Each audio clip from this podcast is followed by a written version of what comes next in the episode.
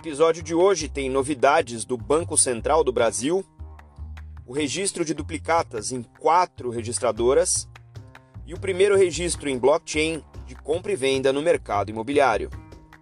Eu sou Maurício Magaldi e esse é o Block Drops, o primeiro podcast em português sobre blockchain para negócios.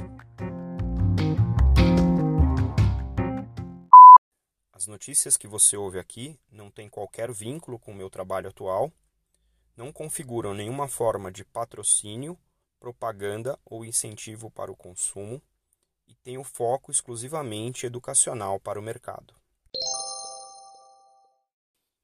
Na primeira nota de hoje, a gente tem aqui, na verdade, dois links, estão aí na descrição do episódio. O primeiro é um link sobre o comentário do presidente do Bacen, Roberto Campos Neto, onde no décimo fórum né, do PIX, o PIX é o novo sistema de pagamentos instantâneo brasileiro, que não é blockchain, que não faz uso de blockchain, é, o Campos Neto voltou a mencionar é, criptomoedas. Isso a gente já tinha comentado aqui num outro contexto, né? Mas dessa vez a análise dele é um tanto interessante. É, ele cita aqui como o motivo da criação das criptomoedas, em particular o Bitcoin, é, foi em função da demanda das pessoas de ter um meio de pagamento. E aqui, né, entre aspas, barato, rápido, seguro, transparente e aberto. Fecha aspas. Então, uh, ele meio que atribui aos bancos centrais o fato de não ter atendido essa demanda por pagamentos com essas características, a criação e a adoção das criptomoedas como um meio de pagamento que satisfaz estes cinco critérios, ou estas cinco características, como ele cita né, na fala dele aqui, de acordo com o artigo. Então, o preciosismo dos bancos centrais, na opinião dele, é, tornou impossível uh, que os bancos centrais atendessem essa demanda da população. Né? É, eu sei que existem é, vertentes das mais diferentes analisando esse tipo de situação, e eu acho particularmente que é uma discussão importante para a gente ter do ponto de vista histórico, nem tanto do ponto de vista prático. Né? É, obviamente aqui é uma reunião do PIX, então o Banco Central está posicionando o Pix como uma solução uh, que atende essas uh, cinco características, né? Mas de qualquer maneira é uma, é uma, é uma discussão interessante de que aparentemente esse é o raciocínio que levou o Banco Central a, a não só a lançar o Pix como, como algo é, relevante para o mercado, mas também liga com a próxima com o próximo link, que é a criação do grupo de trabalho no próprio Banco Central, anunciado através de nota, né, é, para discutir a emissão de uma moeda digital no Brasil. A gente já teve aqui discutindo CBDCs, né, Central Bank Digital Currencies, uh, que é um movimento que a gente tem acompanhado no mercado ao redor do mundo. Alguns expoentes aí como o dólar digital, o yuan digital, é, já tem algumas, alguns estudos no, na França em relação ao euro, então, uh, obviamente, existem outros países uh, discutindo e, e, aplicando já essa, essa possibilidade né, monetária, por assim dizer. É, e aí a gente se depara com essa movimentação do grupo de trabalho. Então, a ideia aqui é propor é, o modelo da emissão dessa moeda, quais são esses riscos né, operacionais e monetários é, questões de segurança, proteção de dados, que é uma coisa que está super é, na cabeça dos reguladores nesse momento, e obviamente todo, todo o arcabouço regulatório monetário e, e, e financeiro, né, de acordo com uh, o Banco Central. É, tem ainda uma questão de inclusão, a gente obviamente está falando aqui de inclusão digital, né, uma moeda digital, você tem que pensar nos impactos da, da inclusão digital e dos controles das, da, da, da, do, do ativo circulante, políticas monetárias, políticas econômicas, É, e obviamente aqui a gente não está falando em substituir o Pix. Né? Então é um movimento meio que coordenado aí pelo Bacen.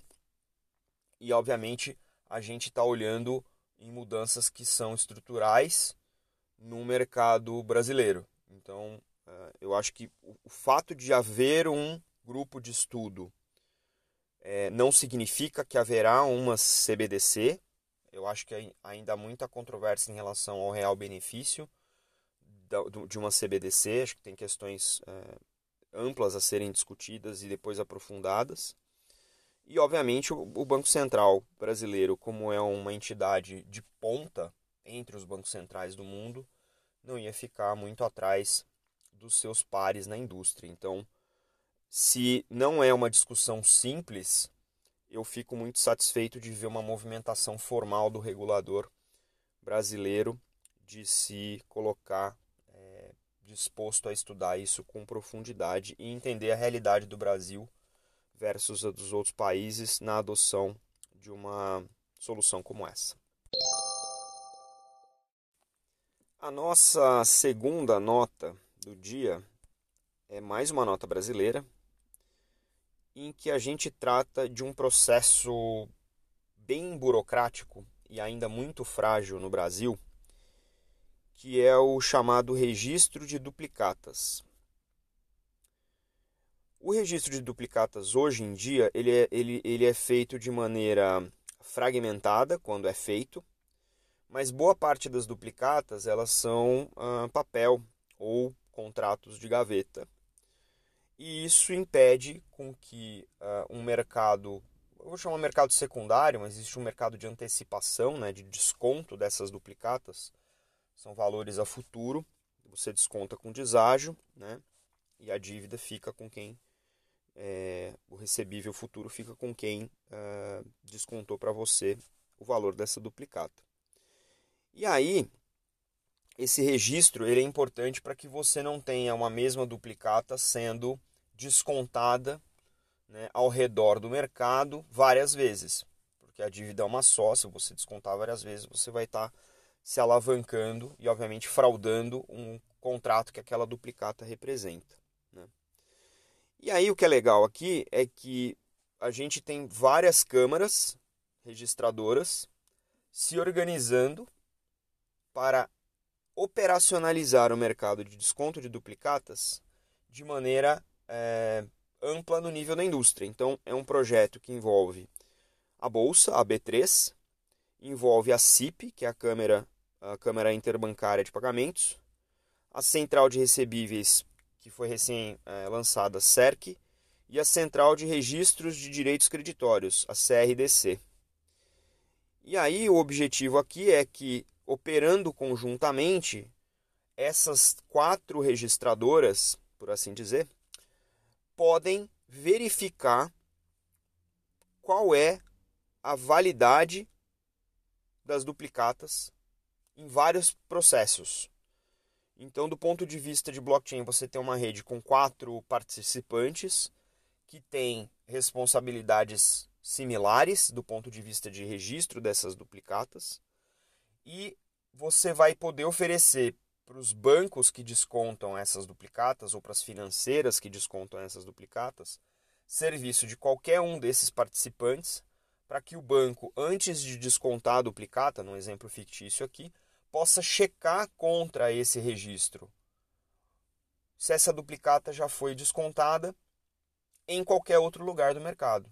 Ou seja, você evita uma coisa similar aí com o gasto duplo. Né? Eu não consigo é, executar o desconto de uma duplicata quando ela já foi executada. Né? Então, essa, essa organização ao redor do processo de negócio de desconto de duplicata, com entidades que fazem esse registro, ou seja, elas têm é, elas são concorrentes nesse espaço, se organizando através de um processo com blockchain é, e dando esse, suporte ao, ao público, que no caso aqui são os bancos, que consomem esse serviço pode diminuir o número de fraudes e potencialmente pode inclusive melhorar o valor do desconto para quem desconta a duplicata, porque aí você tem menos risco de fraude e o risco de fraude ele invariavelmente é embutido nos preços de tudo que as organizações fazem e que tem risco. Então é muito interessante ver essa organização. Eu tenho o plano de trazer para o Block Talks duas pessoas com opiniões não exatamente a mesma, não exatamente opostas, mas em relação a este processo.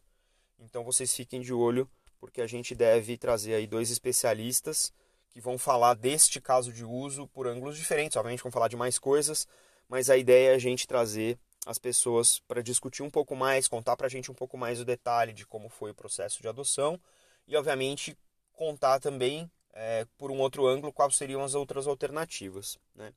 Eu acho esse momento um momento uh, interessante no mercado e, obviamente, é, olhando para o que vem pela frente, a gente pensa que mais pode estar tá sendo uh, controlado ou gerido pelo mercado de maneira é, distribuída para melhorar uh, o risco de fraude, ou para minimizar o risco de fraude, melhorar os preços para os clientes finais, melhorar os valores que a indústria financeira gera para os clientes finais e como é, esses próximos ativos, né, além da duplicata, vão impactar a maneira como o mercado negocia, como os bancos oferecem serviço e de repente quais outros novos modelos de negócio esse tipo de infraestrutura no nível da indústria habilita. Acho que vale uma nota aqui, é um projeto feito com corda da R3.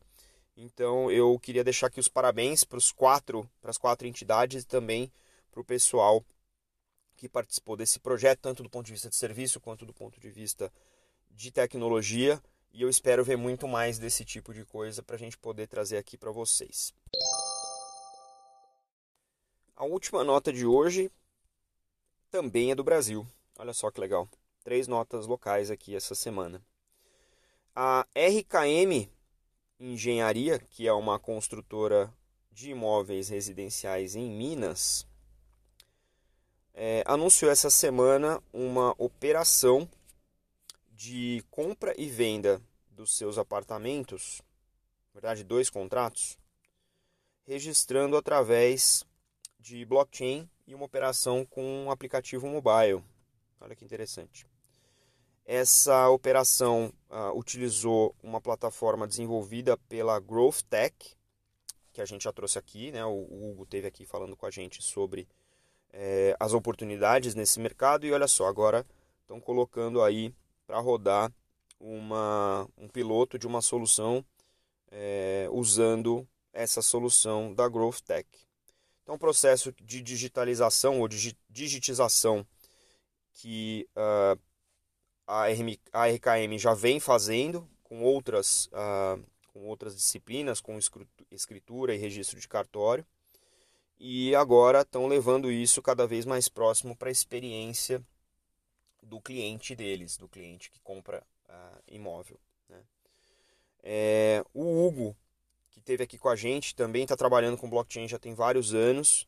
É, começou lá com, com blockchain para cartórios e agora uh, eles estão aqui com essa solução Prop Ledgers que uh, cuida do ciclo de vida dessa, desse processo de compra e venda né? e registrando aí em blockchain esse contrato, as suas regras, né? os seus prazos, as obrigações, etc. É, fazendo uh, não só uh, essa esteira do processo, mas também cuidando da criação de identidades digitais dos lados envolvidos nessa transação, né? É, e obviamente é, garantindo a, a, prova de quem comprou e quem vendeu dessa a prova de vida, né, perdão, de quem comprou e quem vendeu esse imóvel. Então, é, interessantemente, a gente vê que é, não só no mercado imobiliário a gente pode ter processos como a, os processos de tokenização, que a gente, de certa maneira, já trouxe aqui também alguns cases, né, no Japão especialmente, é, e olhar pelo ângulo do processo de venda. Né? Então, se a gente pensar que no Brasil, se você for comprar um imóvel e depender de repente de uh, um crédito imobiliário ou do Sistema uh, Nacional de Habitação com a Caixa, você vai passar por um processo burocrático super extenso que vai envolver pelo menos dois bancos, é, cartórios, revisores, né, auditores do imóvel, tem várias custas processuais nesse, nesse fluxo. E pensando em extensão do ponto de vista do processo, se você colocar esse processo como a RKM e a Growth Tech fizeram em uma esteira com vários desses participantes, a partir do momento que você toma a decisão de compra, você pode orquestrar esse processo numa blockchain, incluindo a caixa, incluindo o, a, as registradoras, os cartórios, o banco no qual você vai tomar é, o empréstimo, é, de repente a, a, unidade do FGTS para você poder liberar é, determinado saldo no FGTS sem ter que fazer toda aquela peregrinação documental né, em relação não só às suas contas do FGTS, mas que você é você, para você poder fazer esse saque. Então, é, eu vejo um mar de possibilidades de eficiência no processo, mesmo que a gente ainda tenha que envolver diversas entidades, porque elas têm diferentes responsabilidades no processo é, do crédito imobiliário, colocando isso numa esteira muito mais ampla, é, começando, obviamente, por quem vende o imóvel e por quem compra, mas depois abarcando outros pedaços do processo em que isso seja mais uh, complexo e requeira mais participantes. Então, acho que é um primeiro passo importante e gostaria muito de ver esse projeto ou projetos desse tipo se estendendo na cadeia uh, burocrática, documental ou processual do mercado imobiliário e de repente isso reduz não só os custos todos, mas também reduz o tempo em que o comprador e o vendedor ficam parados esperando é, toda, toda essa tramitação para liberação dos valores. Então, eu acho que é um primeiro passo em direção de algo muito mais eficiente, de uma indústria muito mais eficiente e muito mais acessível.